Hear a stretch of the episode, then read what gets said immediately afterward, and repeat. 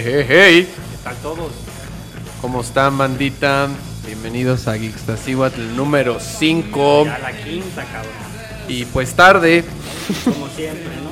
pues no, muy puntuales siempre antes, pero esta vez trafiquito, la chamba. Ya saben que después de, de Día de Muertos vale verga todos los días el tráfico, entonces... Ay, hoy, y hoy fui- andamos.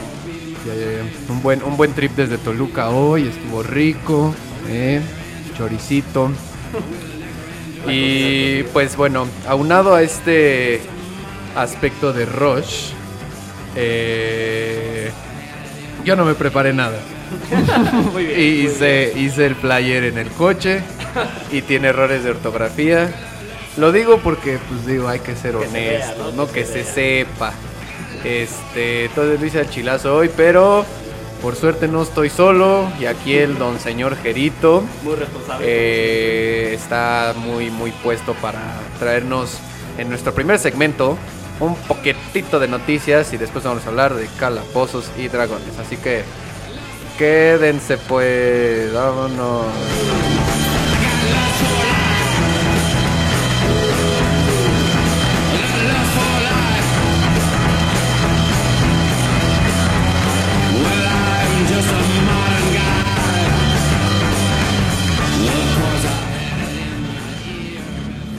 Bueno, bueno, bueno, entonces, ¿qué nos traes, Jerón? Bueno, ¿De qué vamos a eh, hablar Hay que hoy? empezar con los avisos, ¿no? De lo que va a pasar. Ah, claro, semana, claro, claro. El, el domingo, sobre todo. Eh, pues bueno, a ver, platiquita rápida, ¿no? Este, muy, muy chidamente, eh, Radio Nopal y eh, los eventos de Camarada Normal, By Normal, eh, que se realizan en Celina, en el Hotel Virreyes, eh, nos extendieron una invitación. Eh, al parecer, en el primer Camarada By Normal hicieron un torneo de ping-pong aus- auspiciado por Radio Nopal. Y esta vez se la volaron.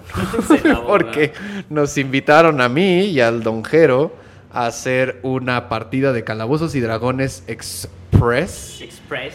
One shot. Una hora, unas, unas cuantas horitas ahí en el, en el downtown de, de Celina. Y este, yo ya me quité los calcetines y los zapatos. ya, ya porque... se puso cómodo, ya. Ay, es que vengo manejando horas, no chinguen. Está perro. Pero no me huelen tan feos los pies hoy. No, hasta eso no, hasta eso No, no, no, me bañé. Este, y entonces vamos a hacer una partida de Calabozos y Dragones. Eh, para los que no sepan, Calabozos y Dragones es un juego de rol, un juego de mesa, básicamente, donde pues se utiliza la lógica, la imaginación, los dados bueno. y matemáticas muy simples para determinar Justo ese juego una historia. lo vamos a explicar un poco, pero en el siguiente segmento, pero sí, es la idea, llegar, jugar Calabozos y Dragones. Y pues el ahí- ganador, hay, va a haber ganadores, puede haber dos o puede haber uno si, si son lo suficientemente avariciosos y malditos y malditas. Veremos cómo se, cómo se portan. Exacto. Pero vamos a regalar pum, pum, pum, pum, pum, pum, pum, un boleto de normal y vamos a regalar también un abono de Mutec. Eh, todo esto con más información. Eh, busquen el Twitter arroba geekstasihuatl, sin acento en la I. Sin acento. Sin acento en la I, es que bueno, pues no me deja poner en el de Twitter. En el Twitter. Y Instagram, ahí vienen los flyers, la información. Mándenos un mensajito directo si quieren este, inscribirse, todavía hay, hay lugar.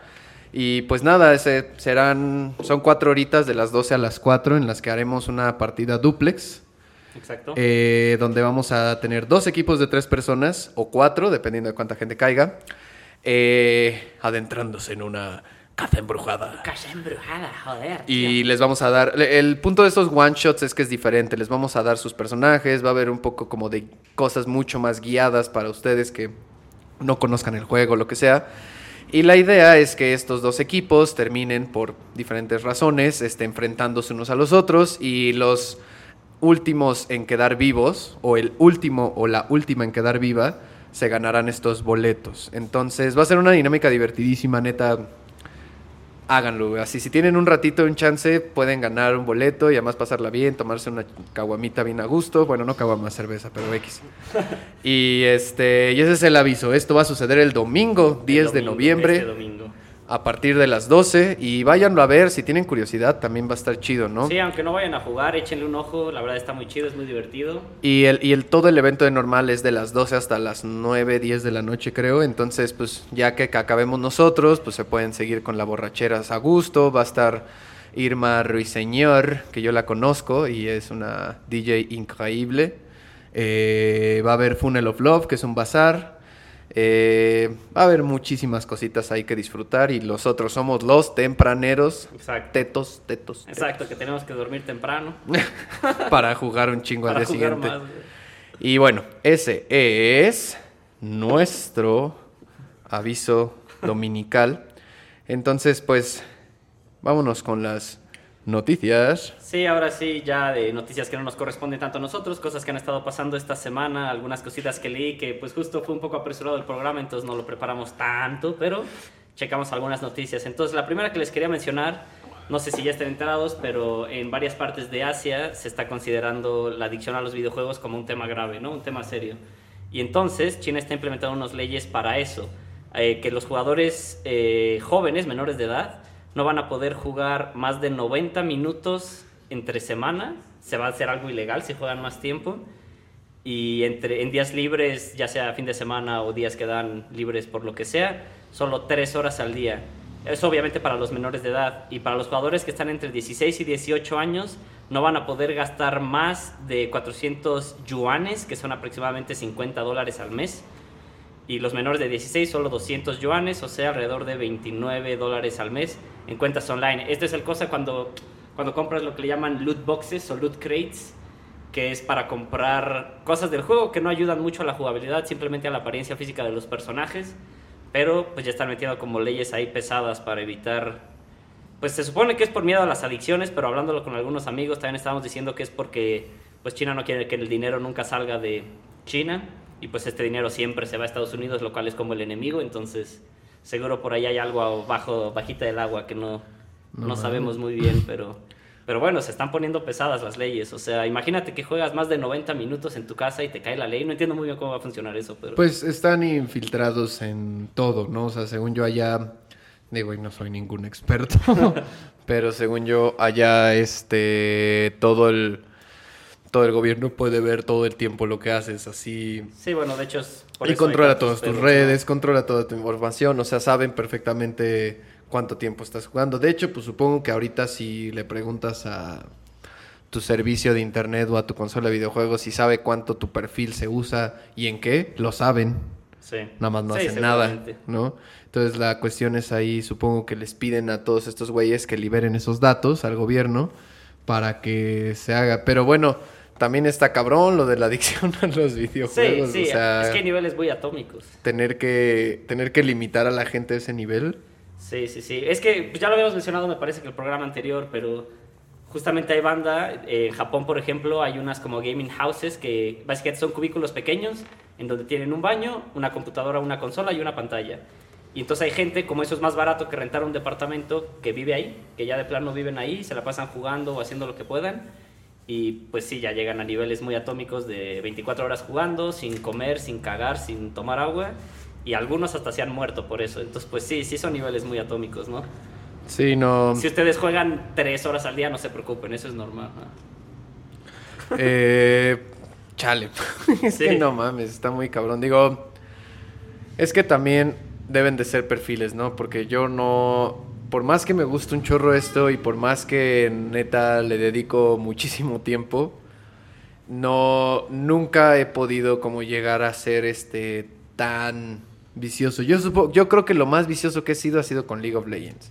Y es por una cuestión de que League of Legends propicia que te hagas adicto, ¿no? O Sí, sea, para invita y toda su estructura está hecha para adicción, adicción, adicción. Sí. Entonces, con ese juego sí le intensé, pero ningún otro juego eh, traza- trazado por pura narrativa, por pura historia, por puras mecánicas, como así que me clave hasta del primer día hasta acabarlo, no puedo. De hecho, hasta siento como que, no mames, me lo voy a echar en un día, güey. Es- Esta mamá me, me costó.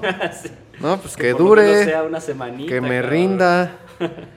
Eh, pero bueno, no mames. Sí, es, es una locura y es como dices, es para personas que ya tienen ciertas tendencias hacia las adicciones, porque sí, nadie juega más de 12 horas en su sano juicio, la verdad, ¿no? Hasta yo o sea, al también, respecto. también sería importante considerar por qué, si, no sé, no sé cuál podría ser la respuesta, por qué Asia tiene esta propensión. Quizás, y si no, esto es sin investigación y absolutamente nada, pero como allá sí se puede vivir relativamente fácil de los videojuegos, a lo mejor aquí te dicen como, ah, voy a jugar videojuegos y vivir de eso, pues te dicen, estás bien pendejo, aquí no se puede.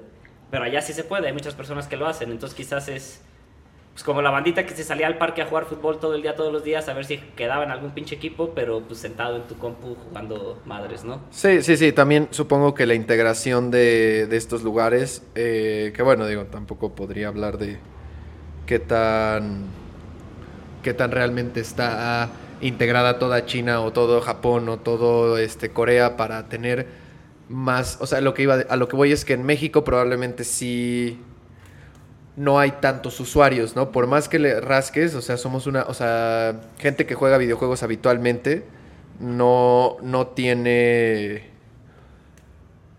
Me distraje. Es como una comunidad pequeña dentro de todo, ¿no? O sea, somos un Sí, chingo en sí, exacto. O sea, sí hay un chingo en México, pero, o sea, si ves a toda la población, son realmente muy, pero muy poquitos los que tienen este acceso a jugar, ¿no? Sí, pues hasta estaba una cábula, o sea, como para que noten un poco el nivel de qué tanto se juega en Asia. Esto era una broma como de Corea del Sur, que decía que si quieres salir con una mujer ahí, tienes que derrotar a su padre jugando StarCraft, que es un videojuego. Pero es, o sea, el tema de eso es más bien para que te des cuenta de que hasta los jefes y todos son jugadores clavados de videojuegos. No es como los chavitos y duran un, un rato y luego ya lo dejan, sino tu jefe, tu patrón, tu, tu- toda la banda adulta Sí. también juega. Y, y está cabrón porque incluso, o sea, superan a Estados Unidos, ¿no? O sea, hay más jugadores allá que en Estados Unidos, hay más personas adentro de ese, de ese trip. Y la, la pregunta sería, ¿es por una cuestión como económica, de tecnología, de integración, de que toda la gente está dentro y entonces, pues como todo está dentro, eh, se vuelve mucho más mainstream y se vuelve muchísimo más importante. Y te digo, los jugadores de StarCraft, como tú decías, se vuelven jugadores de fútbol, ¿no? O sea, así de famosos. vuelven- salen en el anuncio de Bimbo, de allá, pero básicamente salen en el Sí. anuncio de Bimbo. Bimboru. Bimbo. Hijo de la verga. Pues sí, básicamente. Chale, no sé si eso es una broma de mal gusto, pero. no creo, Perdón. no creo. Osito Bimboru. Así te Bimbo.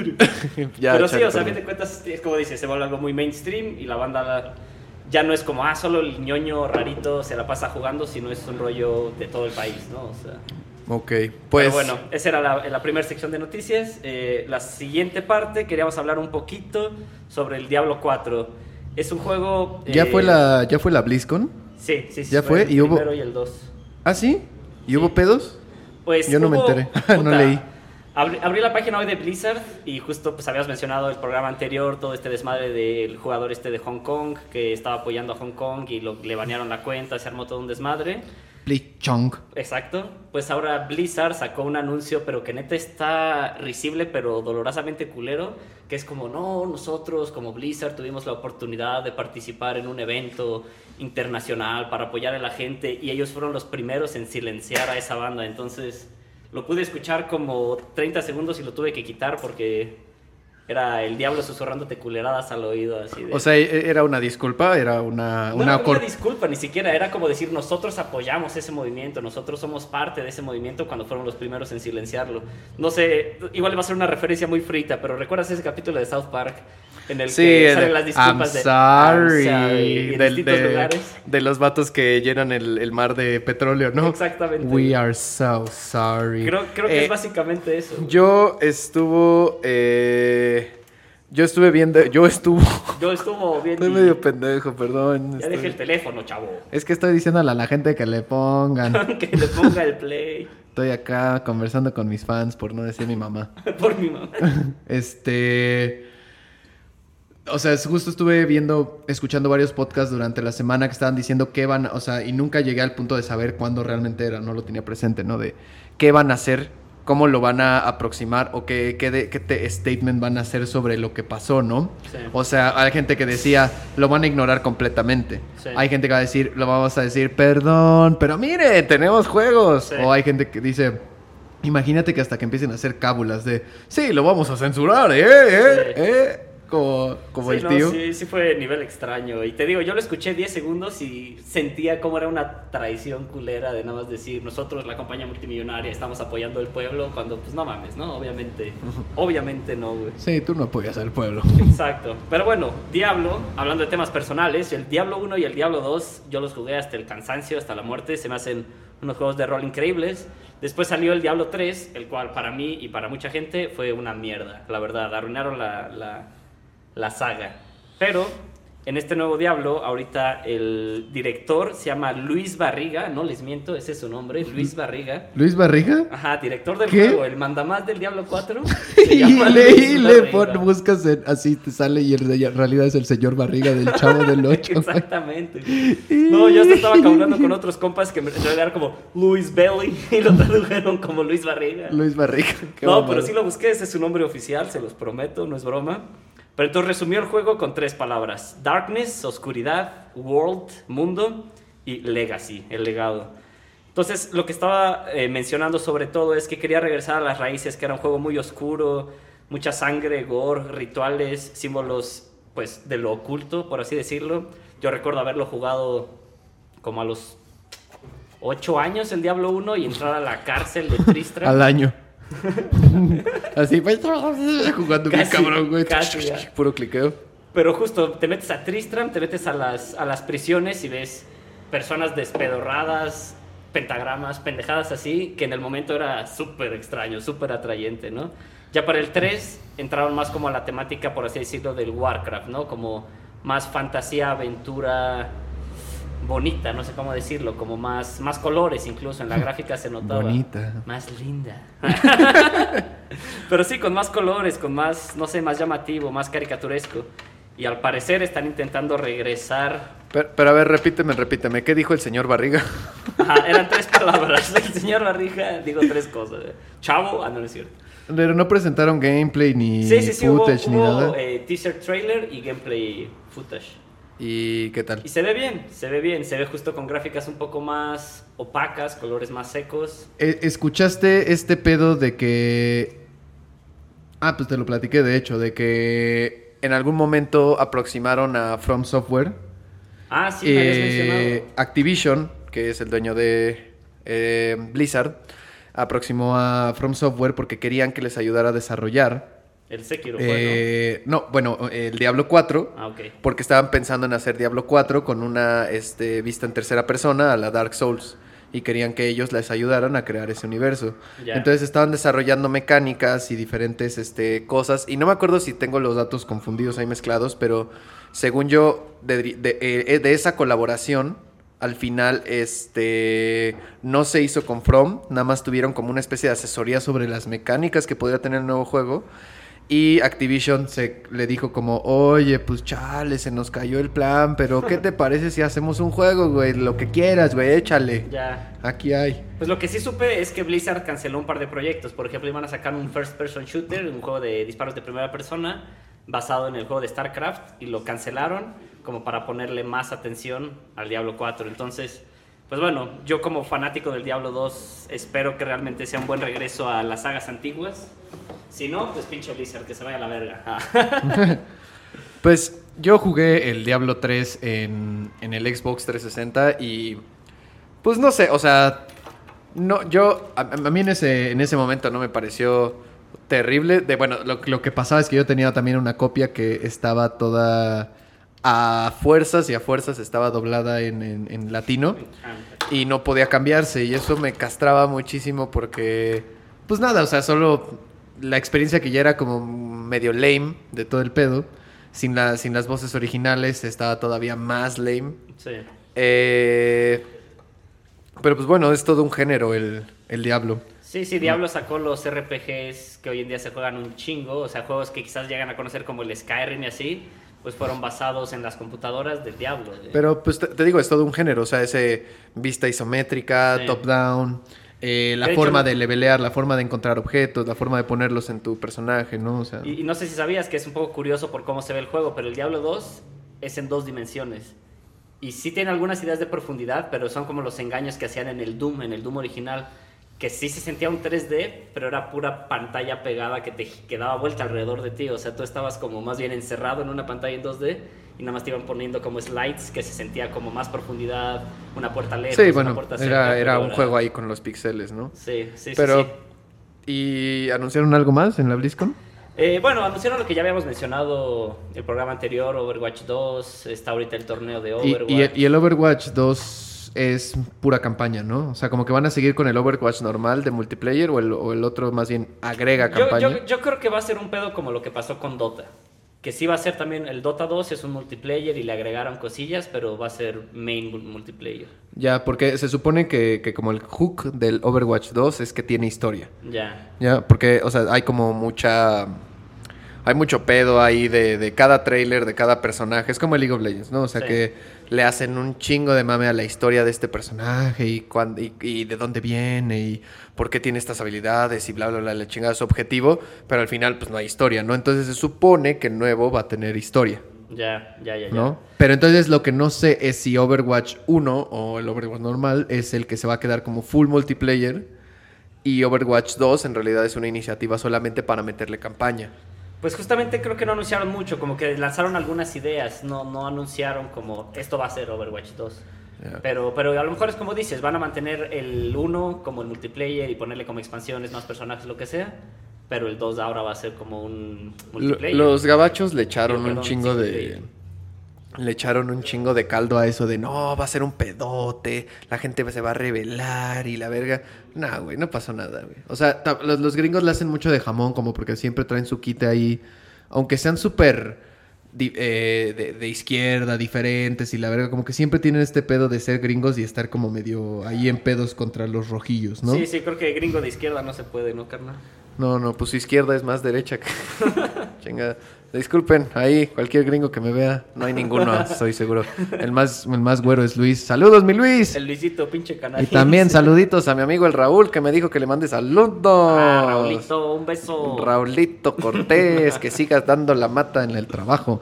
Y bueno, ¿qué más hay? Pero bueno, hay nada más esperanzas para que el siguiente Diablo valga la pena. Ojalá no la caguen.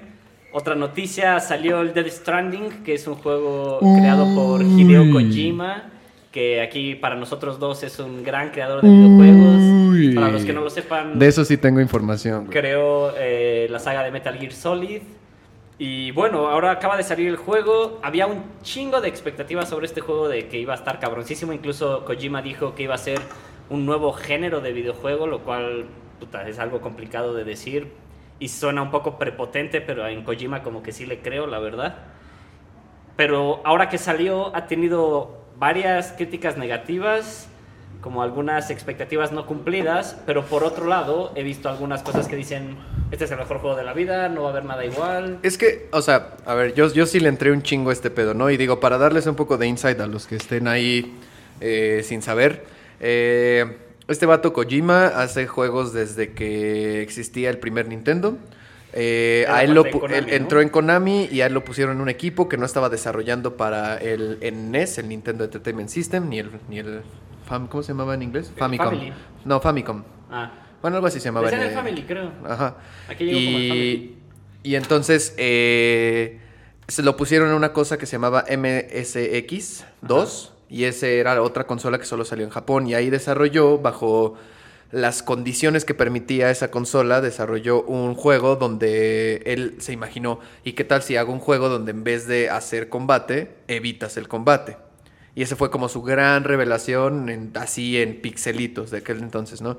Y este vato, pues eh, eventualmente evolucionó, sacó la saga de Metal Gear, se evolucionó a algo como súper tripeoso. Y el Kojima es un eh, chavo japonés que estudió, que siempre quiso ser cineasta, pero como no entró nunca a los círculos para ser director, se metió a estudiar este, cosas de programación y videojuegos, ¿no? Sí, más diseño, creo él. Ajá, sí. y entonces como que todo su trip es de siempre hacer que los juegos sean cine, Sí, que sean historias cabronas. que sean una historia súper, eh, o sea, eh, profundas y que ataquen a los...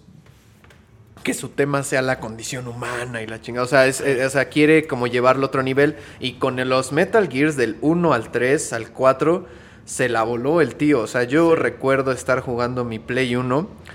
Día 1 tenía solamente el Crash Bandicoot 3 y un disco de demos.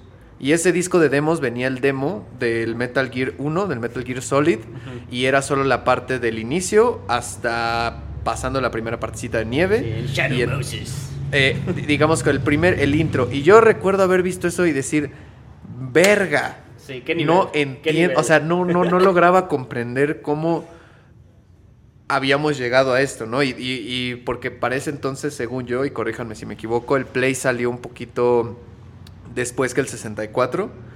Yo jugaba Sí, el un poco 64 después, sí. con mis primos y pues había jugado GoldenEye, había jugado Mario Party, había jugado Smash, o sea, no era un juego narrativo, no, no Claro, tenía nada de esta historia. Y cuando jugué Crash Bandicoot, no era un juego narrativo. Y de pronto Claro. es este pedo de historia y todo, diálogos, voces, lo del codec. Y era como, verga, güey, ¿qué pedo con Se este sentía juego? hiperrealista en su momento. Sí, no, muy, muy, muy cabrón, güey, ¿no? Y el pedo de cómo puedes este, dejar huellas, las siguen los SWAT. O sea, un pedo de programación que fue evolucionando. Entonces, ya hablé un chingo, pero se hizo un mito alrededor de este cabrón Sí, de que era un genio. Un dios ahí, sí. Un dios, ¿no? Entonces, porque el segundo Metal Gear, muy cabrón. El tercer Metal Gear, todavía más cabrón. El La cuarto. historia pendeja, pero muy divertida la digo, eh, eh, eh, digamos que, es tendrá sus. dos, verga. Sí, tendrá, tendrá sus detalles, pero, o sea, como que. El punto es que en términos de gameplay siempre hace que el gameplay funcione con la historia. O sea, te, te, Sí. te- te expanda lo que está viviendo el personaje en ese momento, ¿no? Y como que hacerlo mucho más. Y creo que era de los juegos que tenía más más tiempo de videos y de, de No mames, en, en el. Metal Gear 4, que ya es de PlayStation 3, hay cutscenes, hay, o sea, hay escenas de videos sin interacciones que duran 35 minutos, Sí, sí, sí. 40 minutos, güey, y Pues- se la voló, Pues hijo como de te su decía el puta otro día, madre. cuando yo conocí el Metal Gear 2, fue justo a Luis Bermejillo, si sigue por ahí escuchando. Sí, seguro y, sí. Y, y me dijo, mira, vamos a jugar este juego, está increíble. Nos estábamos tomando unas cervezas, lo pusimos, yo empiezo a ver el video, pues me empiezo a clavar, órale, se ve bien pacheco, se ve bien clavada la historia.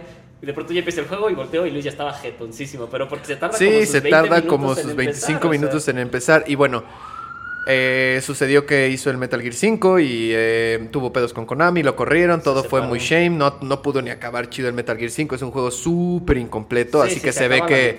Se ve que lo dejó ahí ya medio cocinar y lo sacó nada más para allá irse a la verga. Y pues empezó a trabajar en el En el- de Silent Hill, ¿no? Ajá, trailer- ahí, ahí todo se cayó el teatro, ¿no? Y ahí es donde agarró a Norman Reedus, que es el este güey, que este... sale en The Walking Dead. El que sale en The Walking Dead, que es el muchacho Chicho. o no sé, pues bueno, no sé yo cómo se llama, yo tampoco. No me acuerdo cómo se Porque llama, tiene pero. lunarcito y usa la ballesta. Ajá, es el chingón. El muchacho Chicho. Muchacho chicho. Y hace. O sea, todo el mundo cuando se salió y se liberó y dijeron: Este güey va a volar, o así. Va a abrir sus alas y va a ser el mejor juego de la historia. Y el punto es que yo creo que.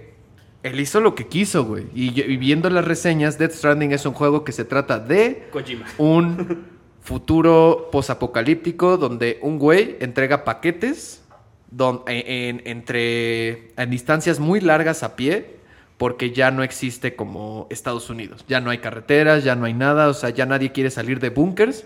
Entonces este güey es un repartidor y la mecánica del juego es caminar.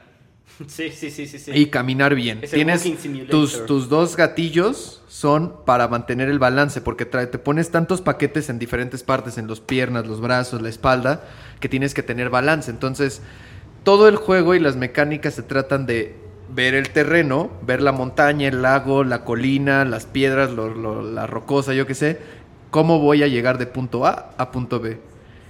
Y entonces un chingo de gente dice, ah, pues qué mamada, güey. Sí. Pero otra gente está diciendo, es que, güey, es un juego como ningún otro, pero... Exacto. Ah, ¿Sabes a qué me recordó? ¿Recuerdas un juego que se puso de moda, que era estos de minijuegos.com, que te encontrabas en internet, que se llamaba QWER? Que era un personaje caminando, bueno, así como, como un atletista, un atleta, perdón. Este... Y el chiste era que con QW manejabas como tobillo, Ah. rodilla y R... Cu- Cuap. ah, Cuap, o ese, eh, sí. no Sí, sí, sí, que cada uno tiene como la... la- Ah. que cada uno tiene como la... Este... Cada, cada letra de- del teclado tenía como la pantorrilla, el muslo y tenías que hacer al güey caminar. Exacto, eso ¿no? era Bajo un cierto ritmo. ¿no? O sea, como hacerlo bien. Pues sí, o sea, ese, es un juego distinto. Entonces he visto como 30 reseñas de esa madre. Ya me lo spoileé un chingo, la neta, pero digo, no me lo voy a comprar ahorita porque no. Está dura la cosa, mis señores. Hay que claro, cerrar el año, me falta mi aguinaldo. Exacto. Ya ya ahí si quisiera quieren tener- mandar- si quieren mandar un donativo. Oigan, que nos quieren dar aguinaldo. ¡Aguinaldo! eh, oh, no mames, aguinaldo. Estaría bien verga tener esos privilegios. ¿no? Pero, pero vivimos de otra manera, carnal. Sí, valiendo pito. este, pero bueno, he leído un chingo de reseñas, le spoilé todo. O sea, hizo lo que quiso, güey, le valió verga, le dieron varo, agarró varo y solo dijo como, pues ahí está, mi carnales, esto es lo que yo les vengo a presentar. Ah, y tiene un pedo muy cabrón que es que, como en Dark Souls, eh, ves que se pueden dejar mensajes y se Sí. pueden dejar cosas. En este juego puedes dejar cosas, o sea, el juego es muy aislado, muy solo. Estás completamente solo, excepto cuando encuentras enemigos, ¿no? Entonces, de pronto te puedes encontrar una escalera, una cuerda, un eh, centro de recarga, un espacio para descansar ¿Y la dejó otro que dejó otro jugador. Ah, órale. y no necesitas PlayStation Plus para jugar, eh, o sea, para que eso suceda, o sea, para activar todas esas funciones. La interacción online. Entonces, básicamente la interacción online es que alguien ve su nombre, ve su tag de, de- de jugador de PlayStation y te dice, tal persona dejó aquí una escalera. La usas y le puedes dar likes. Entonces esa persona va a decir, ay, güey, han usado tu escalera 277 veces, ¿no? O sea, es como lo de los mensajes del Dark Souls, pero dejas objetos. Objetos que ayudan al gameplay. Órale. Y entonces, pues está, eh, eso es una mecánica extraña, ¿no? Porque justo como que todo su pedo es de conectar, conectar con la gente, ¿no? Ayudarte a hacer que entre todos hagamos que un territorio como vasto y inexplorado Sea se más fácil. sea más fácil, ¿no? De explorar por todos. Sí, está raro. Y ese es como su trip. Sí, bueno, y más allá de la jugabilidad, yo confío que Kojima sabe escribir. Se las pachequea además, pero seguro la historia está por lo menos interesante. O sea, eh, está Norman Reedus, está Matt Milkensen, que es este el vato que sale en Hannibal, está Lia Seydoux, está Guillermo del Toro. O sea, tiene Se juntó un eh, equipazo. Sí, o sea, se la mamó. Exacto. ah, se mamó. ¿Y qué más? Y bueno, la última noticia que tenía eh, del día es eh, que Netflix ya había anunciado desde hace un tiempo que estaba haciendo una serie sobre The Witcher. Eh, se va a estrenar el 20 de diciembre y para los que no conozcan lo del Witcher, ahorita lo conocen muchos por el videojuego, pero en realidad está basada en unos libros de... Es un, es un nombre polaco, a ver cómo me sale. Andrzej Sapkowski. es como Andrzej Sapkowski de Polonia, nació en el, 80, y- en el, perdón, en el 48. Y su primera historia sobre el Witcher salió en una pequeña revista que se llamaba Fantástica y es de 1986. Y después de eso sacó como tres libros, pero eran como historias alrededor de ese mundo, no eran como historias propiamente del personaje. Y entonces, bueno, están sacando esta, saga, esta serie nueva, a ver qué tal, pero que no está basada en sí en los videojuegos, sino en el libro. Entonces va a ser un poquito distinta, va a salir el actor este que fue Superman, no sé cómo chingado se llamaba. Henry Cavill. Ese güey. ese güey. macho. Exacto. Sí, sí, sí. Precioso muchacho. Sí, muy guapo, la verdad. Échele. No, no tengo mucha expectativa con la serie, la verdad, pero bueno, pues el juego, la neta, el Witcher 3 es una joyita, es una obra de arte. Si pueden, chíngenselo. Y pues a ver qué tal les queda su serie. La neta, pinche series cada vez Creo menos que en ellas, algún pero- punto dijeron que iban a hacer también una serie de Netflix de Zelda. Sí, creo que sí la anunciaron, imagínate. Y, y animada, ¿no? ¿O no? Eso sí no sé, güey, no, No tengo sé. idea. Pero puta carnal. Contrátenme, yo hago la voz de Link. Perdón para todos sus oídos. Exacto, si alguien está usando audífonos, perdón, güey. Y A ya, huevo. e- eso durante dos horas y ya, se armó. Exacto. Y en japonesito. Pues bueno, miren. eh, voy a ponerme una rolita. Y este, pues hace rato en el viaje de camino a, De Toluca para acá. de Toluca para acá, estaba escuchando varias cosas. Y pues iba a poner cosas que aquí al Jerito le emputan, pero bueno, No me emputan tanto, ya crecí. no le emputan tanto. Pero no, voy a ponerme algo, algo freshón. Me voy a poner algo rico para cambiar al siguiente segmento, que va a ser de calabozos y dragones. Así que, pues ahí se los dejo. Quédense a cotorrear, bandera. Rico, ricachón.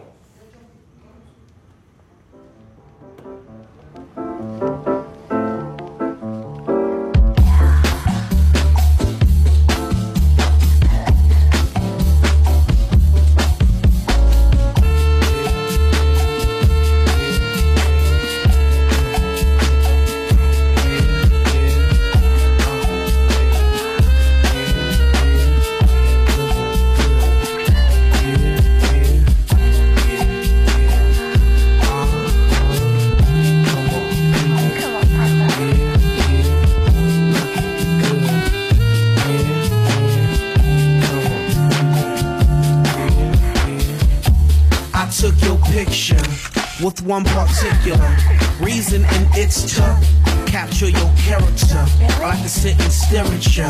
Ain't nothing wrong with staring at you. Girl, don't get scared at the fact that I envision us getting married and I, I ain't trying to rush nothing. Cause I ain't rushing. You can take a time like, what's them things and move slow, you know that damn. I can't think cause you on my mind. And when you're on my mind, I can't find anything that rhymes with the word rhyme. I gotta rhyme, rhyme with mixture. And speaking of mixture, with you I wanna be mixed up. I'm a record and you're like a record. So let's let the DJ mix us. You're like an elixir. They got me tipsy. This is just like riplets. Believe it or not, but I love your girl. You really got me going out of control. I don't know what I'm doing. Let's let it go off our clothes. We look better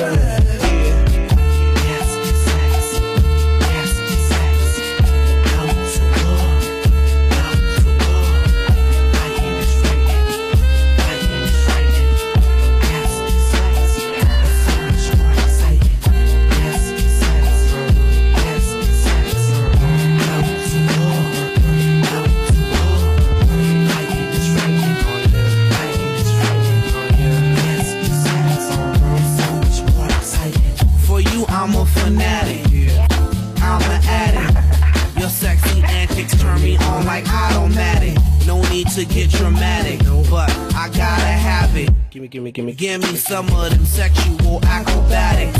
Karma suit you, girl. Anything that suits you, girl. Stuff that you ain't used to, girl. Come over here and let me show you just how Willie do it. I'm a freak and you knew it. You're a freak and I knew it. Baby, let's get to it, cause girl, you really got me going out of control. I don't know what I'm doing. Let's let it go look better undressed. Let's start the S F E X X X X X.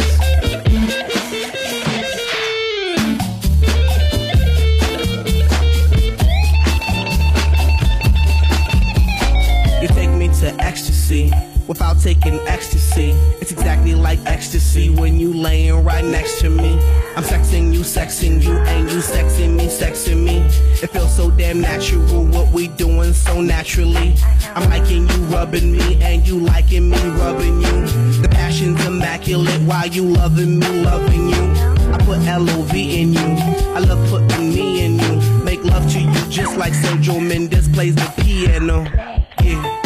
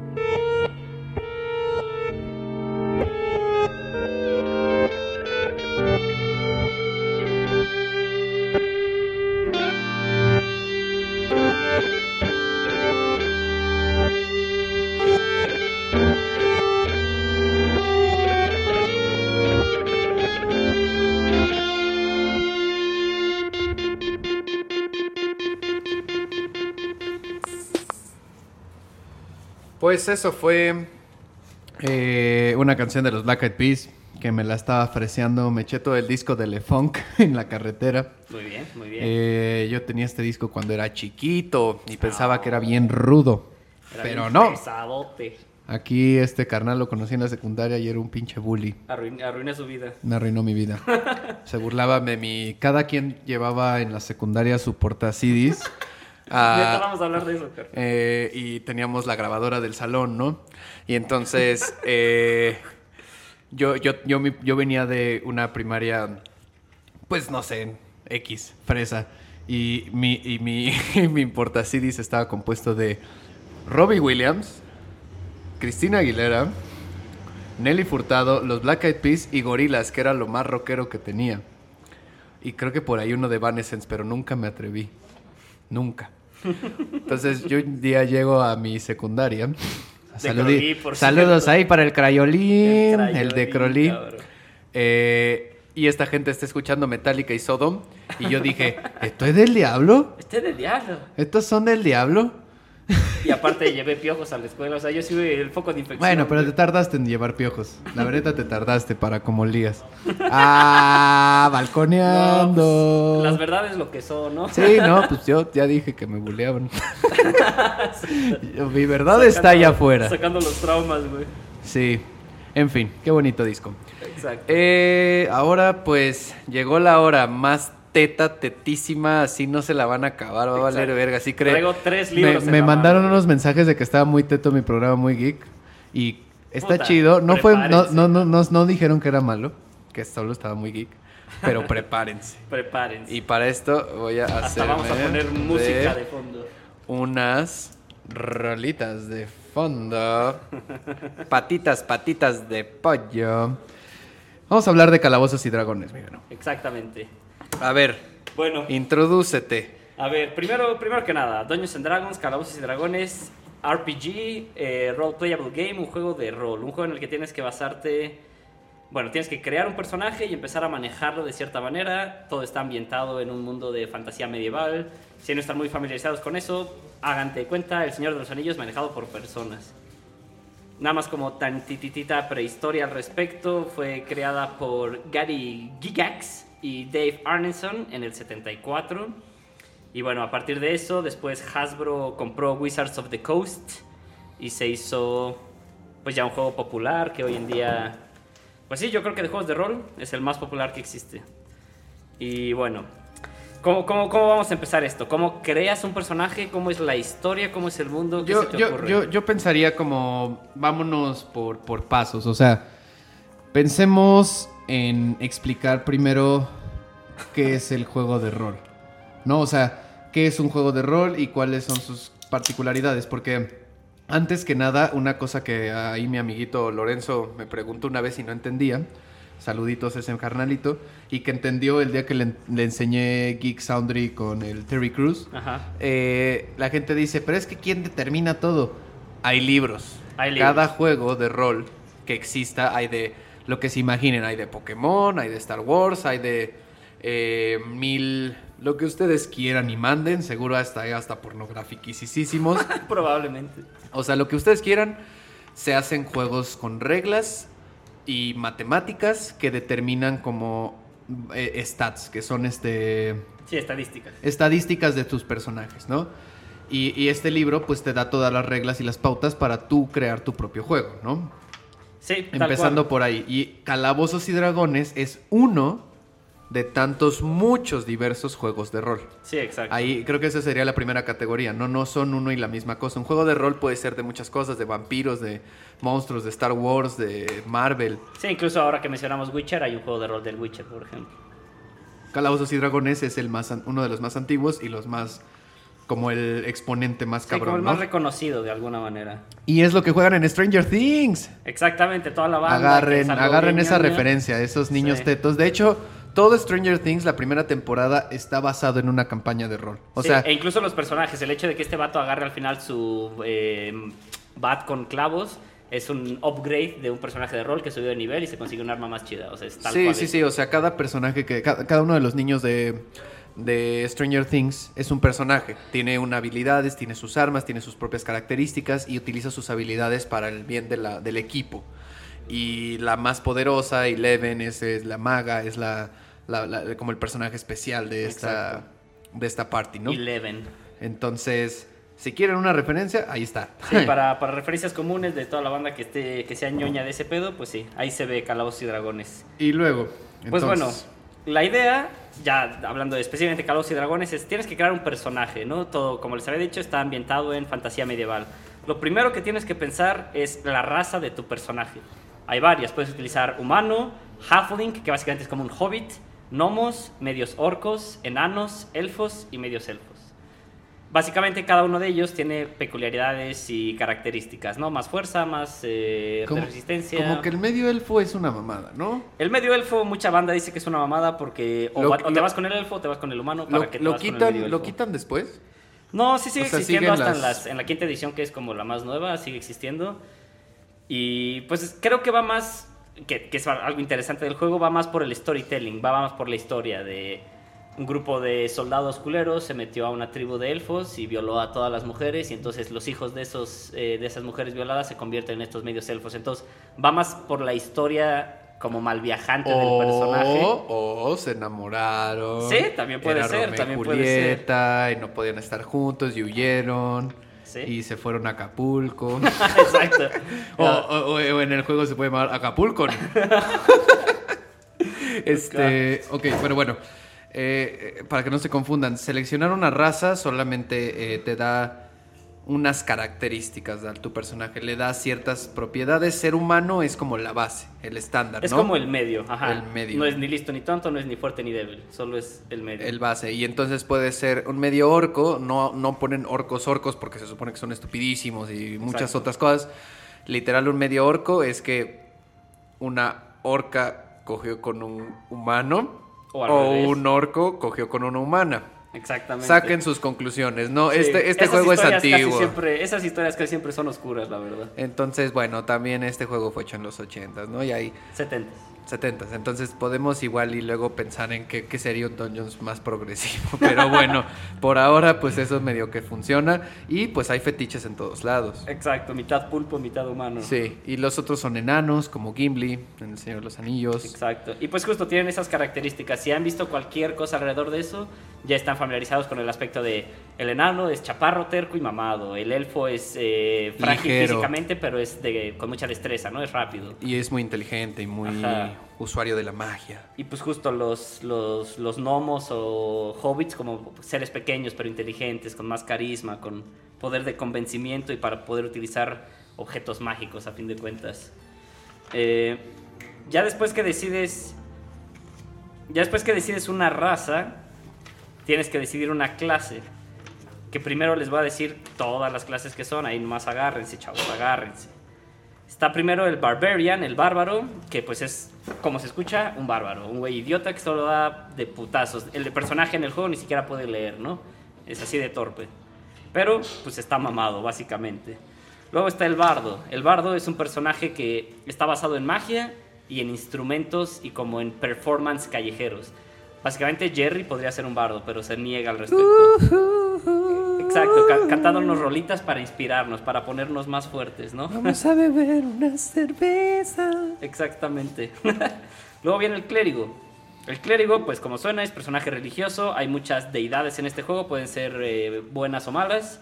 Y el clérigo depende de qué religión elija, pues funciona alrededor de eso. Pero en general es el healer del equipo, el curandero, el de support, por así decirlo. Luego viene el druida, mago de la naturaleza, que siempre tiene un animal aliado, tal cual tiene hechizos, no es muy fuerte físicamente, pero todos sus hechizos están alrededor de mover las plantas, entender las plantas, hablar con animales. Hiedra venenosa. Hiedra venenosa, exactamente. Sira en el League of Legends. Luego viene el fighter, el cual es pues tal cual el soldado, ¿no? El peleador clásico. Apto, muy apto en el- las artes de la guerra y Exacto, como, como profesional. Pues sí, soldado, sabe pelear, pero porque está entrenado. sí. Luego está el monje, que pues como suena, es como onda monje Shaolin, que se la pasó en un templo encerrado toda la vida, entrenando cómo mejorarse físicamente para pelear con los puños. Puro Goku, ¿no? Básicamente, eh, Goku, con su ignorancia extraña hacia la sociedad, es el perfecto ejemplo del monje. Ya que hicimos esa referencia, si vieron el primer capítulo de Dragon Ball, cuando llega Bulma en este coche y Goku está espantado porque entró un monstruo extraño que se había devorado a una mujer, ese es el tipo de pensamiento que tiene un monje, ¿no? Como una inocencia estúpida, pero porque no conoce a la sociedad, no sabe lo que es una mentira, Sí. no sabe lo que es el dinero, no sabe... Ha entrenado toda su vida y su único objetivo es mejorar, mejorar, mejorar. Mejorar, siempre mejorar. pelear y pelear. Luego el paladín es como una mezcla entre el clérigo y el fighter. Es un personaje religioso pero que tiene más aptitudes físicas. Básicamente tiene como resistencia sobre todo a los hechizos, es el mejor para pelear contra magos. Luego viene el ranger, que es como un tracker en El Señor de los Anillos, Aragorn, era un Aragorn es un ranger. ranger, ¿no? Entonces pues esa es la idea, ¿no? Es un peleador, pero que más bien puede rastrear. Y tiene, tiene muchos survivals, eh, o sea, tiene muchas cosas para sobrevivir en la naturaleza, se- Ah, seguir es autosuficiente. traviesa. Sí, sí, sí. justo estaba esta escena en El Señor de los Anillos en el que se habían llevado a los dos hobbits eh, Merry y Pippin y empieza a buscar en los pastos y todo. Eso es lo que hace un ranger, tal cual. Dato curioso, ¿sabían que en esa escena eh, Vigo Mortensen cuando patea el casco de uno de los orcos y grita como ¡Ah! Se Y que se ve súper doloroso es porque el actor Vigo Mortensen pateó el casco en- actuando y se rompió el dedo del pie. Tal cual, se y lo entonces rompió. gritó y Peter Jackson, bueno, el director fue como genial, Se güey". queda. No, y además se ve bien chido, o sea, esa escena está chingona, pero bueno, ya, Sí, sigue. Sí, sí, sí. Sí, sí, sigue. Bueno, el siguiente personaje es el Rogue, el ladrón, ¿no? Es un Sí, personaje sí. con... Esquivo. Cero, de- cero magia, pero muchísimas habilidades. Si lo amarran se puede zafar, si hay una puerta cerrada la puede abrir, si hay que mentirle a alguien, a lo mejor es el bueno, es... ¿Por qué? ¿Por qué te portas tan esquiva? ¿Por qué? ¿Por qué? Básicamente esa canción habla de un Rogue. Un rock muy peculiar. Muy extraño, pero podría funcionar. Y son todos, ¿no? Después viene Sorcerer, Ah, Sorcerer, sí. y Wizard, que son los últimos. Esos dos son muy similares, la única diferencia es que el Sorcerer tiene como la magia en la sangre, se supone que es sangre de dragón, que tiene dentro y por eso tiene magia, y el Wizard es un estudioso que leyendo libros, Uno, uno está basado en wisdom y el otro está basado en inteligencia, ¿no? exactamente, uno es sabio y el otro es listo. Y bueno, esos son todos. Ahora, sé que son varios, pero un poco la idea es que elijan cualquier personaje de esos, que se hagan una historia pequeña atrás de ese personaje. Y sobre ello, la idea de este juego es contar una historia cooperativamente. Hay un personaje que le llaman el Dungeon Master o el Game Master, que es el que va a guiar, el que va a poner un poco el mundo, el setting, las ideas y la primer como campaña, el primer enemigo, la primer frenta, digamos, hacia cualquier tema. Pero los jugadores tienen completa libertad de hacer lo que quieran. Que de hecho luego es medio curioso, siendo Dungeon Master puedes planear, ok, yo quiero que de esta ciudad se vayan a esta y recorran este bosque o lo que sea.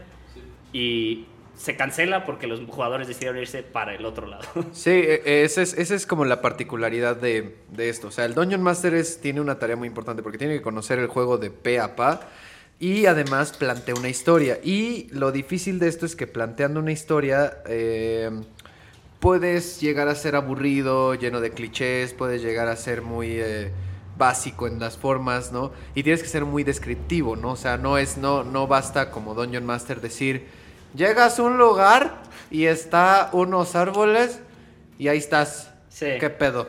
No, Sí. o sea, el punto es que describas qué hay, qué huele, cómo ves, cómo sientes todo.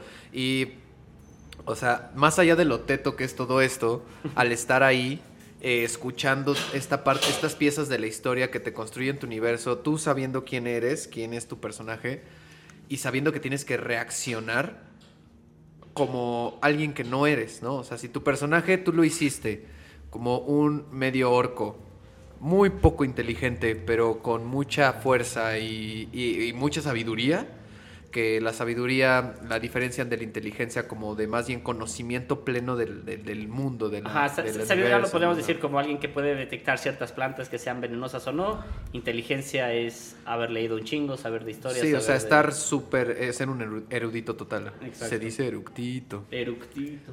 Este, y entonces la diferencia es como si tú eres una persona y de pronto tienes que pensar como que cómo sería yo si fuera un orco o ya no digas orco, no solamente una persona muy poco inteligente pero que sabe perfectamente en la naturaleza que un sonido que suena y un sonido que suena es perfectamente una rama rompiéndose o un lobo que está caminando atrás Ajá, de ti, ¿no? O sea, y, y- y tienes que. Y no se, no se espanten, güey. No es de disfrazarse, güey. No pueden es de- hacerlo, pueden hacerlo. O sea, de no que es puedes, puedes, ¿no? O sea, no es necesario. Ni Nunca siquiera lo he tienes hecho. que hacer voces. El otro día estaba viendo un podcast de jugadores de rol y decían, ¿qué tan importante es que el narrador, o sea, el Dungeon Master, Game Master, sea hábil con hacer voces nuevas y que cada personaje tenga una voz distinta y todo? Y justo ellos eh, mencionaban que si tienes la habilidad de cambiar mucho la voz y todo, hazlo. Pero si no, tampoco importa. Porque la gente que lo está jugando se va a clavar y lo va a disfrutar. Porque es crear una historia en conjunto. Imaginar justamente, estoy en este castillo abandonado, escucho sonidos, unos pasos a, lo- lejos. eh, trato de escuchar con más profundidad. Tiras un dado para descubrir si escuchas algo. Sí, claro. ya, ya si lo escuchas puedes reaccionar sobre eso, pero algo que es importante del juego es manejar al personaje con todo el conocimiento e información que tiene el personaje. Porque hay que poner un ejemplo. Todo el mundo hoy en día conoce a los zombies. Sabe que hay que darle en la cabeza y lo matas, ¿no? Digamos, ya lo sabes. Pero si estás dentro de este juego, es la primera vez que tu personaje se, se encuentra con un, un dead, un, un no muerto, un zombie, esqueleto, cualquiera de esos, tienes que actuar como si fuera la primera vez en tu vida que escuchas y ves ese tipo de enemigos. Y, y no actuar físicamente, o sea, acción. ¿Qué, vas- qué haces? No, pues agarro y le aviento mi pinche cuchillo y me voy corriendo como pendejo, güey. Sí, sí, sí, O sea, sí. eh, exacto. O sea, si, es, si tu personaje es algo que haría, pues lo, lo, lo juegas, ¿no? Y. ¿Sabes qué estaría padre? O sea, digo, no tenemos ahorita tanto, tanto tiempo. Pero por eso está súper chido ahorita que nos está escuchando gente. Vayan al evento de Radio Nopal con Normal eh, en Celina, Hotel Virreyes, el próximo domingo. Vamos a estar jugando Jero y yo una campañita leve con unos cuantos amigos.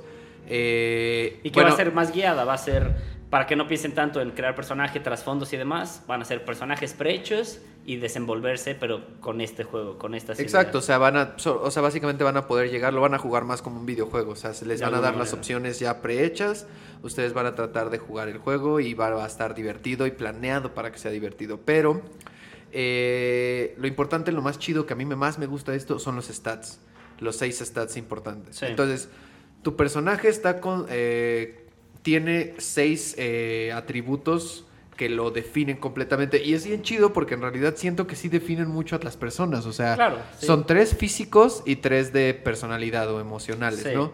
Es fuerza, Ajá, destreza, ajá, constitución, ajá, inteligencia, sabiduría y carisma. exactamente. Todos los personajes tienen algún valor en alguno eh, y, y son fuertes en alguno de estos. Ya sea que tu personaje sea muy fuerte y con mucha destreza, pero cero inteligente y cero carismático. Ok, ¿cómo vas a actuar como esa persona?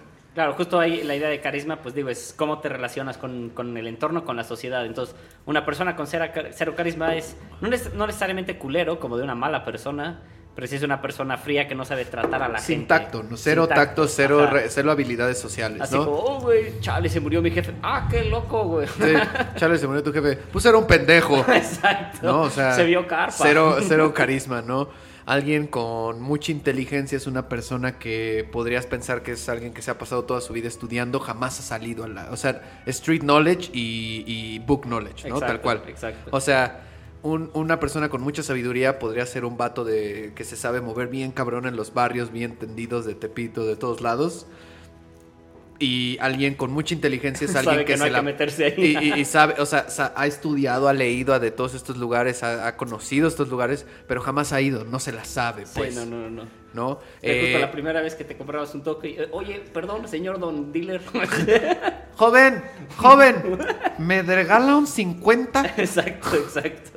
Este, entonces, eh, el eh, las otras que son físicas, pues constitución es como nada más el aguante, ¿no? Una persona que... Sí, resistencia física. tiene una capacidad muy cabrona de aguantar enfermedades, este, diferentes envenenamientos, comida, ¿no? O sea, este cuate come tacos de suadero todos los fines de semana en donde le toque. Exacto. Así su flora intestinal está cabrona, ¿no? Aguanta todo.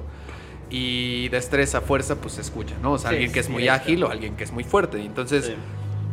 si combinas eh, cada uno de estos stats y tú los pones en lugares, te define una personalidad que está muy cagado, güey, ¿no? O sea, alguien con mucho carisma, con muchísima fuerza, y, pero nada de los demás. Entonces es alguien que nada más está como súper fuerte y es súper guapo y es súper agradable con todos. ¡Hey! ¿Cómo están? ¿Cómo están todos? Un Superman, ¿no? Así súper bueno, súper amigable. O sea, Sí, sí, sí. y tus personajes pueden ser malos también. No, y de hecho lo que se me hace más interesante del juego es crear personajes raros. O sea, porque claro, puedes irte por el, sí, bárbaro fuerte, elfo ágil, mago inteligente. Pero es muy interesante cuando haces como, como algunas mezclas extrañas, como recuerdo... Un elfo torpe. Alguna vez que jugué con Martín, que fue la persona que nos enseñó un poco a mí. y a Saludos, mis amigos a- Martín. a- que está, creo que en Tailandia, no sé en dónde, pero bueno. eh, Finlandia. No, bueno, acaba con es lo mismo. ¿no? Es. Landia, todos los Landias. Pero no, eh, él armó un día un personaje en una campaña corta que solo jugamos como dos días, que era un niño hechicero y era un castroso. Era el niño más odioso que te puedes encontrar, que todo el tiempo te dice cosas que dices, güey, estás bien pendejo, por favor, entiende. Pero era un mago, era poderoso. Entonces, cada, una, cada persona que decía, bueno, lo voy a poner en su lugar porque este niño anda de castroso, lo hechizaba. Y, y quizás hasta lo mataba. Pero entonces ese niño era dificilísimo de controlar en el juego, pero estaba muy interesante y era muy divertido jugar con él porque era un desmadre jugar. Y ahora, una cosa que ahorita podemos ir a un poco más de cómo sería eh, ya las interacciones reales en el juego, pero una cosa es que sí, sí, y es el único juego que tiene esto, es ilimitado.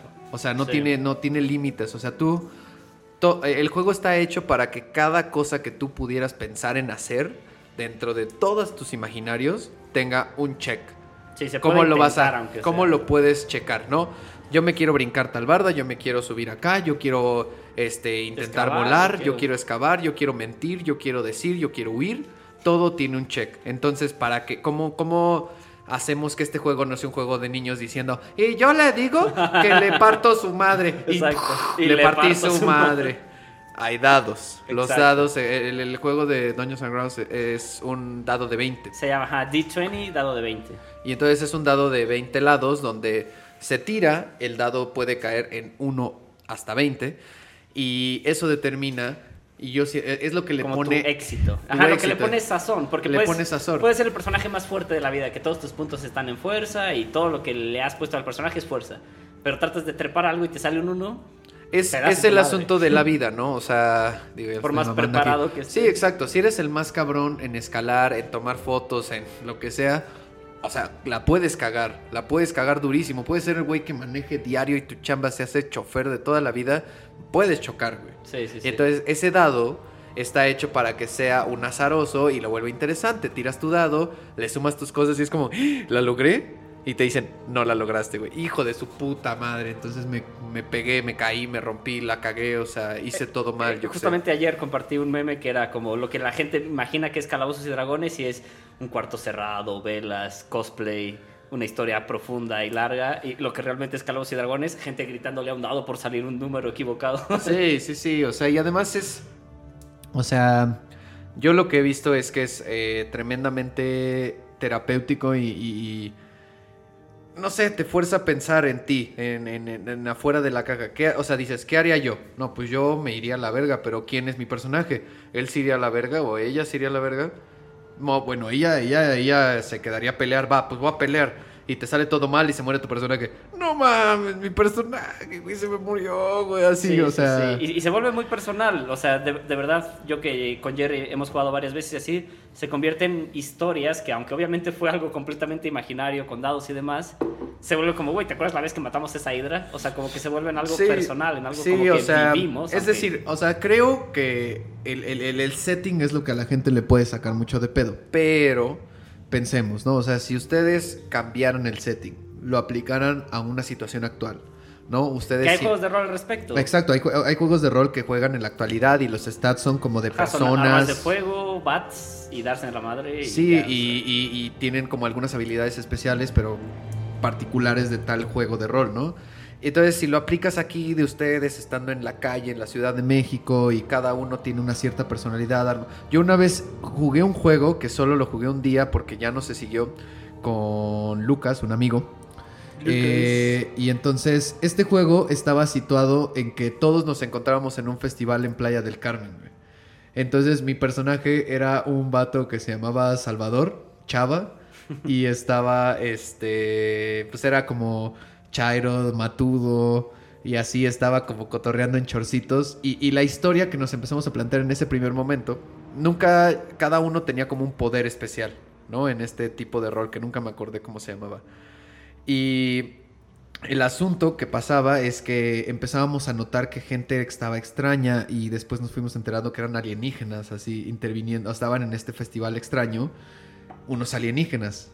Y no sabíamos como por qué. Y ahí se quedó la historia, nunca lo seguí, pero sabes, era un setting actual, Sí. así. Y bueno, ahí se las pachequearon de más como llevándolas a los alienígenas, lo cual lo puede ser muy interesante, pero de verdad pueden hacer juegos de rol que puede ser algo completamente realista. O sea, Eh, ¿Sabes qué estaría bien, verga? O sea, se puede hacer un juego de rol de neta, me fui a una peda y me iban a dar en la madre y a ver qué tiré, Sí, a ver puede, qué dije. o se sea, puede hacer un juego de rol súper de protesta, de, de inmersión, eh, de inmersión como, como social, de, de- de- de interpretar esas cosas de un juego de rol donde los personajes son personajes en una manifestación, donde Ándale. la policía intenta reprimir. Sí, ¿Y sí, qué sí. vas a hacer? Y si tus checks son de habilidades, tus checks son de correr, tus checks Tienes, son tienes de ahí la, la destreza para aventar la molocha, la- las reacciones de saving throws para escapar de la tira. O sea, exacto, o sea, de hecho, o sea, podrías hacer un rol de, de prácticamente todo, hasta hay sistemas para hacerlo de Sí, prácticamente sí, hay todo. un sistema que no me acuerdo, pero que está hecho para que lo puedas ambientar a cualquier cosa. Y bueno, eh, para irnos un poco rápido, solo el final. ¿Cómo sería un escenario brevisísimo de, de una... O sea, ¿cuáles, ¿cuáles dirías que son las acciones de 1, 2, 3, 4 de, del rol? El, el máster, empezando uno, yo diría, el máster plantea un escenario. Sí. ¿Cuál escenario? Bueno, el escenario lo puede eh, manejar cualquier máster a su gusto, pero uno puede imaginar una ciudad un poco derruida, eh, había época de guerra, la guerra terminó hace unos 10 años, pero la ciudad no está establecida todavía formalmente. Eh, al norte hay un bosque que se sabe que está lleno de criaturas mágicas y esas criaturas están empezando a descender, están empezando a invadir la ciudad. Entonces tú tienes un personaje ahí, ¿cómo, lo vas a manejar tú? ¿Qué personaje te gustaría ser en esa ciudad derruida? Soy un... un mago. Un mago humano. Un mago... Un mago eh, pequeño, halfling. Como Halfling. Así un Ok, hobbit. Pues puede ser un personaje que viene en todos de esos bosques del norte, que hay más, que hay más magia, y, pero, pero llegaste a la ciudad por, por, tu, por tu hambre al conocimiento. Te metiste a las librerías, a la torre de conocimiento que había ahí lleno de magos, empezaste a aprender. El chiste aquí es que estamos armando la historia, estamos armando un posible escenario y de pronto yo le digo, bueno, un día estás en la noche estudiando tus libros en la torre, en la librería de la torre, y de pronto escuchas un ruido. Entonces escuchas ese ruido y ¿qué haces? Tiras, tiras algo para ver, para escuchar, para... Ya, ¿O ahí, quieres huir? ahí como, como jugador diría, pues tira un listen. Exacto, listen, No. ¿no? De escuchar, ¿no? Es, es- toda esta información viene en hojas de personaje, ¿no? Exacto, exacto. Y entonces esas hojas de personaje te dicen cuántas habilidades existen en tu personaje, que son bastante amplias, ya que te pones a pensar, realmente no hay nada que no, que puedas pensar que no esté ahí. Y entonces, solo, tú, o sea, yo personalmente como siendo un mago pequeño, solo diría, me levanto y camino hacia la puerta. Exacto. Entonces ahí puedo manejar, ok, escuchas unos pasos que vienen hacia la puerta, en el momento en el que te levantaste, como no fuiste cuidadoso, moviste la silla. Los pasos se detienen. Y de pronto tú estás, escuchas sol- solamente un... ¿Y entonces qué haces? Pero el chiste es llevarlo a esos puntos, a esos niveles de qué fue ese sonido, qué está pasando, qué chingados fue Pues, eso. a- a- a- e- exacto, si mi personaje en mi hoja dice que tiene conocimiento, como es un mago, es un estudioso, ha leído de criaturas, entonces tiene knowledge de, de eh, Dark Creatures, una madre así que se puede llamar. Tiro mi dado para saber si... Ajá, y si la tirada es alta, que yo, siendo el Dungeon Master en este caso, pensaría sin decirle cuál es la dificultad, digamos 17. Entonces él tira su dado, saca un 14, pero tiene más 3 en conocimiento. Entonces llega justo al 17 y le digo, ok, tú detectas por ese sonido que es un ghoul, una especie de zombie eh, no muerto que está entrando por una de las entradas de la biblioteca. ¿Qué haces ahora? mm, decido... eh, ahí es donde el personaje puede preguntar eh, al Dungeon Master. Eh, están las puertas cerradas, eh, puedo yo eh, salir, tengo opciones y el Dungeon Master te tiene que dar información. Exacto, ¿no? que usted yo puede decir, tú entraste por la entrada que estaba en el este, tú dejaste la puerta abierta, sabes que hay una entrada al norte, pero no has visto si está abierta o cerrada. Ok, pues empiezo a correr hacia la puerta del norte con todo lo que tengo, agarrando mis libros. Y entonces, por ejemplo, ahí puede decir, ok, hizo mucho ruido, la criatura ya se dio cuenta que está una criatura adentro, entonces hay que tirar iniciativas. Entonces tira un dado, cada dado de 20, el que tenga el mayor número, empieza con las acciones. Digamos, en este caso, tengo los dados, pero no los vamos a tirar. Ponle que la primera iniciativa es de Jerry, del personaje de Jerry. Entonces él tiene la primera reacción, pero ya estás en rondas de combate, lo cual ya tienes, digamos que movimientos decididos, bueno, no turnos, decididos, pero... turnos tal ajá, cuales. Digamos que esto, esto es para decirles, fuera de combate eres no hay turnos, eres libre, porque, porque se maneja de una for- forma real, porque el, el combate es como si nos acercáramos el tiempo lo acortáramos a cuánto tiempo te tardas tú en tomar una decisión bajo presión. Que En se la- dice que cada ronda son 6 segundos. Exacto, entonces son seis segundos en los que yo digo, no, pues le aviento mi pinche vaso, hijo de su puta madre. Exacto. O sea, o le suelto un vergazo. Ese, ese instante de, de decir, no, yo tomo una decisión de e- esto, es tu ¿no? decisión, ves este zombie extraño entrando por la puerta y lo ves, ¿qué haces? Y puede ser, le aviento un pinche vaso. Como Sí, sí, dices. sí, exacto. Entonces, esas son las iniciativas. Fuera de combate, no hay iniciativas. Cada quien puede decidir qué hacer porque se supone que en términos de historia, tu personaje no está bajo presión. Puede, tiene tiempo. Es como si vas caminando por la calle y de pronto dices, ¿sabes qué? Hoy no me voy a ir por esta calle. Voy a ir por la otra calle porque quiero comprarme un pan. ¿Sabes? Sí, sí, Eh, eh, no hay presión, no hay nada, pero en cambio, vas caminando por la calle, traes un 50 que te acabas de comprar de mota en la calle Y escuchas, y, y escuchas a la tira que suena.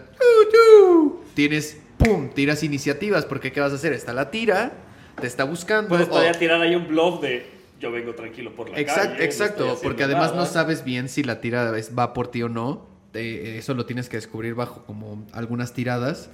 Eh, y entonces tiras iniciativa porque, a ver, ¿qué hago? Me pongo tranquilo, sigo caminando a mi pedo, corro como pinche loco. O sea, tengo que este actuar de una manera Sí, digamos o sea, coherente. ¿no? coherente con lo que soy y con lo que hago, ¿no? Entonces esas son las iniciativas, ¿no? Y entonces en un combate se tira iniciativa para pues tener los, los o sea, las acciones concretas, ¿no? Exacto, para que haya un orden, porque en este caso pusimos un jugador y un monstruo, pero puede haber cuatro jugadores y 10 criaturas, ¿no? 10 monstruos o soldados o lo que sea. Y entonces ver en qué orden van a jugar. Primero este güey, primero este güey, luego este güey, luego este güey, luego este güey, y ver cómo se maneja. Y alrededor de eso tomar decisiones que en general, por todo lo que yo he vivido, hay algunas que pueden ser muy intensas y sí como preocupantes, que alguien muera y te preocupas, pero en general es estarte cagando de risa de todas las decisiones. Y es muy interesante ver cómo distintas personas toman decisiones al respecto. Por ejemplo, yo pongo esta situación, la librería, el zombie y él, y él decide correr, pero alguien más puede haber pensado, bueno, yo quiero esconderme, bueno, yo quiero observarlo pero en silencio, yo quiero Sí, o dispararle, hay, alguien que dice, güey, soy un mago bien cabrón, le tiro una bola de fuego así en un mato. segundo, Sí. ¿no? O sea, no, no la pienso ni dos veces, ¿no? Pero que también hay que considerar, ok, estás en una biblioteca, lanzas una fireball que tiene tantos pies de radio, y entonces digo, bueno, empezaste a incendiar la biblioteca, por ejemplo. Y ahora tienes que huir del fuego, Y, ¿no? ahora, o sea, y se está quemando tu- la biblioteca en la que has estudiado toda la vida. Entonces, ¿qué vas a hacer? ¿Irte que te valga madres? ¿O intentar apagar Y, el y también, pues uno como jugador de principio nunca está tan consciente de qué, cuáles son todas las cosas, pero como Dungeon Master que sí conoce el juego, pues improvisas, ¿no? Sí, si, yo como, si yo como un jugador este nuevo, eh, digo, lanzo una bola de fuego en una biblioteca, porque se me hizo cagado y divertido, el Dungeon Master va a decir... yo- eh, igual él, él- él tenía pensado, güey, solo lo dejas afuera y sales y es como, ¡fu! La libré. Sí. Pero de hecho tú acabas de causar un pedote y el Dungeon Master es como, bueno, ahora se te está incendiando la biblioteca y de hecho acabas de despertar un demonio de fuego por alguna sí, cosa, ¿no? sí, o sea, sí, te la puedes ahí jalar en ese sentido, ¿no? O Claro, sea, y tienes que tener cosas planeadas para que no sea tan improvisado, pero sí hay muchísima improvisación siempre. Entonces, pues bueno, miren, chavos, este es más o menos un Resumen. eh, resumen grande de, de cómo es Dungeons and Dragons, de cómo es un juego de rol. Eh, yo eh, les recomendaría que busquen Geek Soundry. Geek and Sundry. Geek and Soundry, ahí hay muchas partidas de rol. Hay este unas con Terry Crews, con Vin Diesel, con diferentes actores de Joe Mangiello. Eh, y digo, solamente lo digo porque, o sea, está cagado ver a alguien que conoces de, de- de Rápido y Furioso jugando un personaje de, de, de- de rol, ¿no? Y de hecho, Vin Diesel es súper clavado del rol, güey. Sí, es curioso Súper, que, súper clavado digamos, en el rol. mundo de la farándula, si lo podemos mencionar de esa manera, el rol es súper popular y, y Y- topas y es que personas que, no te imaginabas que jugaban. Es que además es muy de Estados Unidos el rol. Sí, Muy de allá. O sea, Sí, muy de ese, de ese tipo de, de gente. Eh, yo lo que recomendaría, y que lo dijo esta morra, eh, la chica que no me acuerdo su nombre, que salía de Amy The Big Bang Theory, que de hecho tiene un doctorado. Ajá. Y es como súper científica e inteligente. Es la única de toda la serie que, realmente es, es cienti- es científica. científica. Eh, una vez vi un video de que ella lo juega con sus hijos y que ella la organiza sus partidas y que ella hace y ella decía, güey, es que no hay otra forma. O sea, es uno de esos juegos que no tienen comparación de lo que te pueden provocar. Entonces, Sí. mi única recomendación sería como para cerrar este tema que uno, vayan el domingo, Sí, vayan, va a estar divertido. vayan, o Estamos sea, armando todo con una que lo, con que observen la, el final o el principio o el medio un ratito, yo creo que se pueden dar un color si es su cosa, porque también puede ser que no lo sea. Claro, no es, no es, no es, no es un No juego que a todo el mundo le gusta y hay banda que luego le llama la atención al inicio, ya que lo juega le puede dar un poco de hueva y está bien, tampoco, tampoco pasa Sí, sí, nada. sí. Pero la verdad es que sí creo que es una experiencia que vale la pena intentar. Y aparte es muy sencilla, solo ubiquen a alguien que sepa un poco del juego, aunque sea poquito, no tiene que ser un maestro súper cabrón. Que conozca tantito las reglas, les arme una historia pequeña y disfrútenlo con sus amigos, que es un poco el chiste, es reunirte con tus camaradas, a tirar Beber unos dados. cerveza, comer pizza, tira- tirar unos dados, beberte una chela y inventarte una Es, es como hacer una tarde de juegos de mesa, pero que pues la, es un solo juego de mesa durante toda la tarde y se la pasan a gusto. O sea, y está chistoso porque yo conociendo y pensando en cada uno de los amigos que tengo en sus diferentes versiones, Sí. en sus diferentes... Jerry es muy amiguero. en sus diferentes eh, orígenes, pienso, no mames, este güey, ¿cómo trabajaría tal personaje? ¿No? O sea, Sí. ¿qué decisiones tendría? ¿Cómo tiraría? O sea, ¿qué haría con sus dados? ¿Qué haría con sus formas? ¿Qué haría con sus tiempos? O sea, y nada, o sea, en especial siendo nuevo, la primera vez que lo juegas eh, y, y le agarras el pedo, sí es como, órales, esto sí no tiene comparación con otra cosa. Sí, como que justo la idea y sí, como dices, para cerrar es, no hay límites, haz todo lo que tu mente te diga, intenta todo lo que puedas. E incluso si te mueres en el juego, creas otro personaje y ya va a ser algo distinto. Y, y es cagado porque hiciste un personaje durante 16 horas y de pronto ya es como puta, güey. Ahora tengo otro personaje que es lo opuesto a lo que hice antes, ¿no? Exacto, el primero era como justo guerrero, valiente, yo voy hacia adelante. Y, este güey es un cobarde traidor. Ajá, ándale, por ejemplo. sí, ¿no? ¿no? Un Gollum. Alguien que le gusta robarle a sus propios amigos, ¿no? El personaje que había hecho Santos, la, mi hermano, la primera vez que jugamos Calos y Dragones. Yo era un personaje bárbaro, todo pendejo, y él era un rogue, siempre pensando en el dinero, y a cada rato me robaba mi dinero y yo no me daba cuenta, porque era un idiota. Pero era muy divertido en el juego O sea- porque, porque yo veía cómo mi hermano como persona estaba robándome el dinero, pero yo como jugador, como el personaje, no, No tenía ni idea. Y entonces era como, oh, ¿cómo estás hoy? Oh, muy bien. Sí. ¿Y dónde sacaste ese dinero? "Ah, me lo encontré. Oh, muy bien. Sí. Y hasta ahí llegaba, ¿no? Pero bueno, En fin, eh, vayan el domingo. Es, disfrútenlo. eh, si, si quieren, neta, con nosotros pueden jugar Calabozos y Dragones. Yo me ofrezco a armar campañitas. y para de hecho, banda. o sea, si esa es, esa es la invitación final de este asunto, de este tema. eh, si les interesa de verdad este, eh, este cotorreo, eh, Radio Nopal y todas las personas aquí se han abierto en muchas ocasiones a, a darnos el espacio, a darnos momentos. Entonces, si quieren armar una campaña de calabozos y dragones solo por probar, podemos hacerlo un martes de manos en la masa, podemos hacerlo un domingo que no haya programa, podemos hacer mil cosas. Y de hecho, yo lo que quiero hacer es transmitir algunas campañas, si puedo Sí. aquí mismo, ¿no? O sea, poner los micrófonos, poner el setting y transmitir campañas, que es lo que mucha gente hace en Estados Unidos, pero aquí no se trabaja tanto. Entonces, Claro. el rol es uno de esos juegos que sí se puede transmitir en radio porque todo es acerca de la narrativa. Sí, exacto. No tienes que ver nada. Incluso hay mucha gente que juega sin mapas, sin nada más que la imaginación y los dados. Y ya. Exacto. Entonces, chavos, pues aquí estamos en la parte final y vamos a hablar un poco de qué hemos jugado y así. Tenemos poco tiempo, pero yo quería dar un shout out ahorita que me recordaron mis compañeritos con los que lo empecé a jugar. Eh, el Call of Duty móvil para Ah, sí lo celular jugué. Lo jugué el otro día con un compa. Está ¿Neta? atascado. Jugué el Es- Nuketown. está chido, güey. O sea, está... Qué locura, sea, la verdad. Necesitas un celular muy pasado de verga, eso sí. No, o sea, Bueno, bueno, el mío o sea, no lo corre. ¿no? no, güey. Ah, No, pues no, que- no. Carnal, pobre. ya tiene unos años, güey. Dame chance, güey. Estoy chavo. Eres bien pobre, güey. Eres bien padre. Ah, No. Eh, o sea, bueno, sí. o sea, yo lo jugué, lo corre bastante bien el, el- el iPhone que traigo. Este. Y lo jugué con amigos en línea. Pues es Call of Duty, güey. Es Call of Duty. La neta, eh, la diferencia que yo pensé en algún momento, lo van a hacer muy pendejo. Lo van a hacer como muy de. De pum, pum, disparo, muere. O sea, como de limitarlo casi que se pueda jugar con una mano. Pero no, o sea, tienes tu control de Sí, moverte, es- es- disparar, apuntar, agacharte, saltar, lanzar granada. O sea, cuando le vas agarrando el pedo, en realidad es Sí, Call rápido, of Duty. es Call of Duty. Y tengo unos amigos que están jugando mucho ahorita el, el Call of Duty Online. Y yo lo estoy jugando este. En el, lo, lo jugué en el celular y ya que le agarré un poco el pedo, la neta es que no mames, güey. Call of Duty gratis en el celular, te acuestas un ratito en tu casa así a darle. Es lo mismo, güey.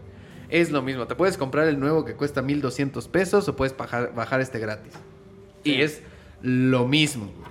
Está chido, me sorprendió. Si pudieras conectarle un control a tu phone Estaría chido. para jugar con control, la neta, o a tu tablet, estaría de huevos. Pero creo que por eso es mobile, ¿no? Porque si no, pues ya lo juegas en la consola y ya. Sí, sí, claro. Pero bueno, es gratis. Sí, sí, sí, es gratis. Y pues bueno, de ñoñadas últimamente, pues eso. Empecé la serie de Watchmen. Ah, ya, ya, ya salió, no sabía que ya La salió. serie de Watchmen de HBO. Comentarios rápidos. eh, está situada en Watchmen después de Watchmen. Como si fuera 2010. Ven que Watchmen está situado, si han leído el libro o han visto la película, está situada en los 80s. En un supuesto hipotético tercer periodo de Nixon, ¿no? Eh, donde Nixon básicamente ya se volvió un dictador y controla todo Estados Unidos y los superhéroes, la chingada del Doctor Manhattan.